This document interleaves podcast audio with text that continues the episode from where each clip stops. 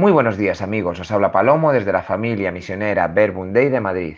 Es sábado 27 de mayo y si os parece vamos a orar con Juan 21 del 20 al 25. En aquel tiempo Pedro, volviéndose, vio que los seguía el discípulo a quien Jesús amaba, el mismo que en la cena se había apoyado en su pecho y le había preguntado, Señor, ¿quién es el que te va a entregar?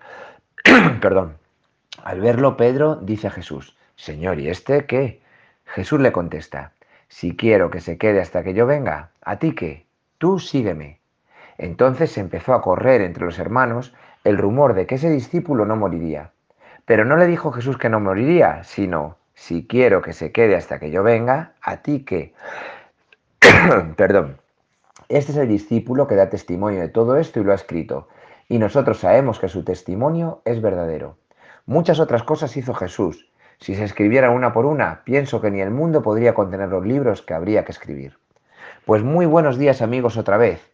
El Evangelio de hoy tiene su gracia mostrándonos a Pedro una vez más en toda su humanidad, teniendo una reacción que me parece a muchos nos puede ser fácil identificarnos con su Señor, ¿y este qué? Pero lo genial es la respuesta de Jesús, porque en esta ocasión el lenguaje es que no puede ser más coloquial. Y dice a ese señor y este qué, pues él responde, este, este y este a ti qué.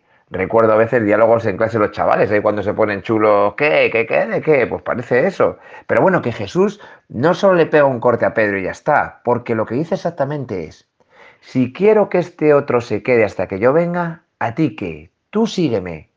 Y repito esto último porque es lo importante.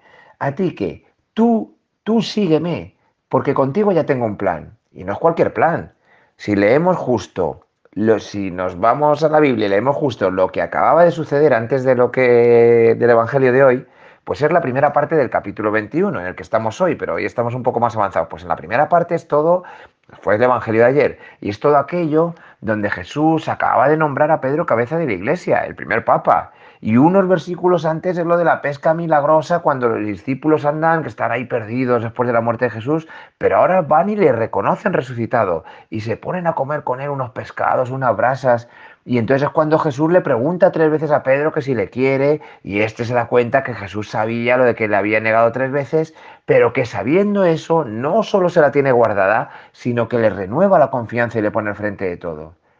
Y entonces, conociendo todo este recorrido, es cuando a mí me venía una inspiración, dos inspiraciones diría, para este día y, diría que para fin de curso, los que somos de cole. Uno, que estamos viendo toda una suerte de acontecimientos, yo diría que buenos para Pedro. Pero al final, este ve a Juan también junto a Jesús y eso ya no le cuadra. Y se pone nervioso y se pone de morros. Y este, y este, y ya está intranquilo. Y viene la queja y la sospecha. Y viendo esto, tenía una idea para todos nosotros, que es, tú confía en Dios. No es cierto que te ha dado muchas cosas buenas. No hemos hecho viendo que el recorrido que acabamos de leer de, lo, de, de todo lo del principio del capítulo de Juan, que si encuentran a Jesús resucitado, que si Bueno, pues no te quedes solo con una cosa que no te cuadra y ya estás enfadado, porque se te han dado ya también otras muchas que, que han estado bien. Pero tal como te quedas al final, parece que todo ha sido horrible. Pero esa no es la realidad en el cole haciendo balance con los mayores, que son los con los que estoy yo sobre todo, ¿no? Para, pues con los más mayores, para los que es su último curso ya en, en, nuestro colegio, y hacemos recuento.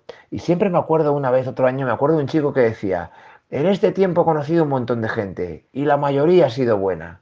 Mientras que otra chica, la otra chica empezaba a recordar y empezaba a poner a caldo, desde la persona que estaba en la puerta hasta el último profe que había llegado, pasando por las del comedor, es que no se salvaban ni los compañeros. Y, tú desde fuera veías que la vida, las circunstancias del que decía lo de la gente buena, en principio sus circunstancias eran bastante, bastante más complicadas y tenía bastante más dificultades que la que a todo le parecía mal. Pero amigos, es que me daba cuenta, una visión u otra depende mucho de los ojos del que está mirando. Y yo diría, para nosotros, párate y haz un recorrido de tu historia. Y haz el trabajo de también ver las cosas buenas. Si vamos al Evangelio de hoy y lo intento traducir a mi vida, Aquí ahora es que he visto lo de Juan y, ¿qué hace ahí? Y me incomoda, porque yo no sé si, pero una cosa que diría, bueno, pues yo no sé, es verdad, yo no sé si Juan está ahí por algo bueno, por algo malo, yo qué sé, pero mira, pasa de ello aunque no lo entiendas del todo. Tú céntrate en lo tuyo, que no está nada mal. Y diría, y tú deja ya a Dios hacer lo, tenga, lo que tenga que hacer. Y eso me lleva a la segunda intuición que os decía. Tú deja que Dios sea el que haga de Dios y fíate de él. No me queda más tiempo para desarrollar, amigos, qué pena. Pero la cosa es, yo entendía que yo no soy el juez de nadie. Nuestra dedicación, ¿cuál es el camino que me dice Jesús? Tú sígueme. Pues nuestra dedicación, aunque suene un poco hortera, o... pero es que es verdad, amar. Ese es tu camino de seguimiento de Jesús, querer a la gente, el mirar a este o al otro. Bueno, eso se lo dejas a Dios.